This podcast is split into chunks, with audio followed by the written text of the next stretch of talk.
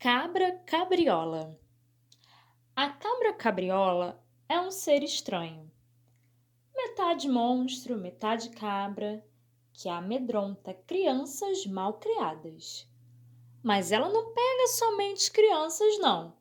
Portanto, fique bem atento ao andar sozinho pela noite.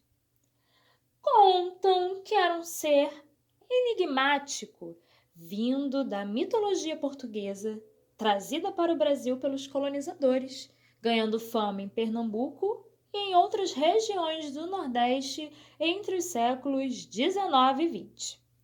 Segundo a lenda, a cabra teria uma enorme cara feia, semelhante a uma carranca, com olhos e narinas esbugalhados.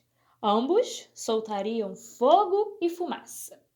Quem conhece as artimanhas da cabra cabriola sabe que ela usa de todos os artifícios para se disfarçar e entrar na casa de sua presa. Dizem que até mesmo sua voz se modifica, ficando semelhante à voz da mãe da vítima, por exemplo.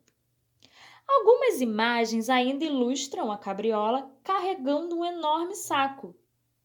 Contam que é ali onde ela esconde a próxima criança que irá devorar. Em outras regiões do Brasil, ela pode ser conhecida por outro nome, o bicho-papão. Mas não se engane, não deixem as crianças sozinhas e fechem bem as suas casas. Nunca se sabe quando a cabra cabriola pode estar por perto.